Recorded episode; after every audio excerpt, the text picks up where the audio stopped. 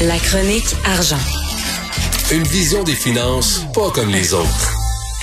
Alors, on est avec Yves Daou, directeur de la section argent du Journal de Montréal et du Journal de Québec. Bonjour Yves. Bonjour Patrick. Bonne En- semaine. Bonne, merci, merci. on va se reparler souvent cette semaine. Merci de m'accompagner, de me soutenir et de me supporter dans tout ça. Euh, écoute, en une Journal de Montréal cette semaine, un sondage léger, l'inflation qui inquiète les Québécois plus que jamais. Et Patrick, tu sais que le Journal de Montréal, bien avant ce sondage-là, avait commencé une série, ça, s'appelle Ça coûte cher. Dans chacun des, jeux de, des Avec les petites pastilles dorées, et, euh, les, les, piles de, de, de sous. Donc, euh, l'inflation, là, puis l'augmentation des prix, là, ça, ça date pas de, de, de, de ce sondage-là, mais ce qui est intéressant de ce sondage-là, qui a été fait par euh, Léger, là, au cours du 11 au 13 février dernier, auprès de 1000 Québécois, là, c'est 8 Québécois sur 10, là, sont préoccupés par le coût de la vie. Euh, puis ça, c'est ça arrive là, tout de suite après la pandémie. Là, la pandémie, on le sait, là, ça, c'est, c'est en train de se, se réduire, là, comme un pot de chagrin. Là. Donc, la réalité, c'est que l'inflation là, va devenir l'enjeu principal des Québécois. Et allez, aux questions, là, tu sais, êtes-vous personnellement inquiet ou non inquiet? Là? 86% disent oui. C'est quand même un gros, gros changement. Et ce qui est encore plus fascinant, c'est qu'il y a des gens qui ont commencé à remplacer la nourriture de qualité par une moins chère ou de moins bonne qualité dans une proportion de 37 Donc, c'est quand même significatif. Et parmi plus, les plus, jeunes- plus du tiers de la population qui fait des remplacements alimentaires pour des questions budgétaires. Puis ce qui est intéressant, c'est que la proportion monte à 45% pour les jeunes de 18 à 34 ans. Donc, euh, quand même, des- il y a des changements euh, significatifs. L'autre chose qui est intéressante, c'est que ils ont posé la question, avez-vous accès à une réserve d'au moins 5 000 si vous arrivez à une dépense imprévue? Que vous devriez obligatoirement payer dans les prochaines semaines? Et 32% n'ont pas de réserve de 5 000 Tu sais, Ça peut être une réserve, là, ça ne veut pas dire nécessairement, mais ça peut être ton père ou ta mère qui a peut-être de l'aide, qui peut te donner, une marge de crédit personnel, tout ça, parce que la réalité, là, c'est que l'inflation est à 5% mais quand, si tu vas dans l'économie réelle, c'est bien plus cher que ça. L'alimentation, c'est 7, 8, 9, 10% dans bien des cas. Donc, euh, très, très difficile. Puis, juste te dire que 7 Québécois sur 10 se considèrent de la classe moyenne. Puis, eux autres, là, dans ce groupe, cette classe-là, les autres sont préoccupés, là. Les, les produits, là, c'est clair, là.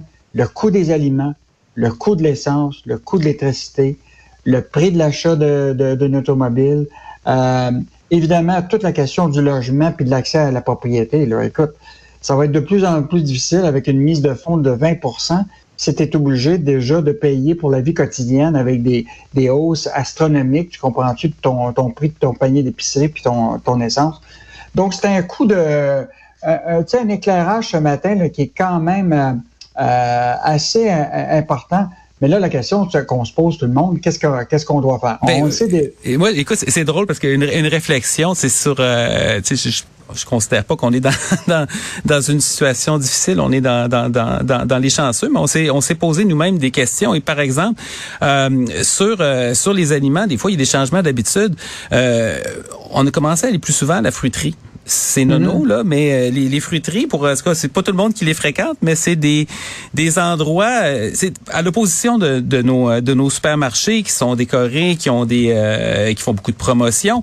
Euh, Il y a des fruiteries où des, les locaux sont essentiellement ces quatre murs avec des racks et des fruits, et c'est le même produit mais vendu avec peu d'emballage et peu de marchandisation. Et au total, on, on se trouve à avoir des, euh, des aliments qui sont moins chers. Mais sauf que c'est un changement d'habitude. C'est pas, c'est plus le, le métro, le Provigo du coin. C'est un autre type de commerce qui Mais, mais- même pour les gens qui vont aller magasiner dans les grandes, chaînes, grandes chaînes de, de, de détaillants actuellement, là, que ce soit de toutes les classes actuellement, tout le monde regarde les prix, ce que les gens faisaient pas. Tu vois, comme par exemple, on a cette dame, là, Caroline Cadorette, là, qui est dans le journal ce matin. hein. Elle, ça fait des années qu'elle utilise euh, ce qu'on appelle le couponing, les coupons. hein. Puis elle réussit, là, en réalité, là, à faire des épiceries, là, tu sais, avec 100 dollars par semaine, alors que son épicerie en vaut réalité 400 à 500 dollars par semaine. Mon Dieu. Avec euh, elle, elle a trouvé un truc, mais tout le monde, ils sont tous en train de regarder. Hein, les Eh, eh, écoute, un peu, là, je veux, je veux qu'on retienne des chiffres. Là. Normalement, son épicerie, son épicerie coûterait de 4 à 500 dollars par semaine, et là, Oui. elle dépense 100 100 dollars. Donc, elle sauve entre 75 et 80 Fait parce qu'elle est responsable d'un service de garde en milieu familial, puis elle doit nourrir ses enfants du lundi au vendredi. Donc, elle a trouvé des moyens pour, euh, pour, économiser, mais tu peux l'appliquer partout. Est-ce qu'on peut l'engager, cette dame-là, puis donner... non, mais sérieux, moi, je vais, je, je, suis prêt à sauver juste la moitié puis donner le 25% qui reste, là. Ah, tu, pourrais toujours faire ça, mais tu pourrais toujours le faire... Euh, euh, écoute, je te donne un exemple dans le journal maintenant, le samedi, le journal Les Aubaines de la semaine. On a une entente avec une compagnie qui s'appelle Reeby.com, qui a toutes les circulaires du Québec. Et là, on a identifié les meilleurs de la semaine. Puis la réalité, c'est que tu peux sauver beaucoup. Mais la question, c'est qu'il faut que tu y portes attention. Quand tu vas chez le détaillant, tu sais, si tu as, un produit, mettons une longe de porc qui est 18 puis l'autre à côté qui est 10 peut-être que ton réflexe maintenant est d'y penser. Tu comprends-tu? Parce que tu sais que ça va te coûter plus cher en essence, ça va te coûter plus cher partout. Donc, les gens commencent à économiser. Ce que j'ai aimé de cette résidente de Sainte-Julie, ce qu'elle dit, là, moi, dans la vie, là, je ne pourrai plus jamais acheter un article au plein prix. Ben, parce, que la réalité, c'est que le plein prix, c'est pas le plein prix parce que tu as la possibilité d'un coupon, tu as la possibilité d'un rabais, tu as, la possibilité de d'autres produits qui sont peut-être meilleurs marché. Euh, donc, euh, les habitudes de consommation là, des Québécois vont changer avec l'inflation. C'est fascinant parce que on a souvent pensé que les coupons, c'est tu as Publisac qui arrive, tu as comme 15 circulaires là-dedans. tu, tu, vas aller chercher une pièce à gauche, une pièce à droite, puis à un moment donné, tu, vas passer une heure à te démêler là-dedans, tu vas, tu vas faire six places, puis tu dire, ah, ça vaut pas la peine pour l'argent que je vais sauver. Mais là, il y a des économies euh, des économies considérables qui, peuvent être faites. Il y, a, toute une façon, faut, faut arrêter d'être sur le pilote automatique finalement. Puis, sans dire que c'est une mine d'or, il y a vraiment des sommes importantes aller chercher sur, un an. Ça peut être significatif. Oui, puis euh, l'idée, c'est que tu sais, c'est pas juste les prix de l'alimentation, c'est dans tous les secteurs. Samedi, on avait un excellent article de Stéphane Desjardins dans l'édition de samedi. Là, juste la réparation des voitures. Le printemps s'en vient. Tu vas voir, tu vas commencer à avoir des trous d'hommes. Ouais. que ta, ta voiture.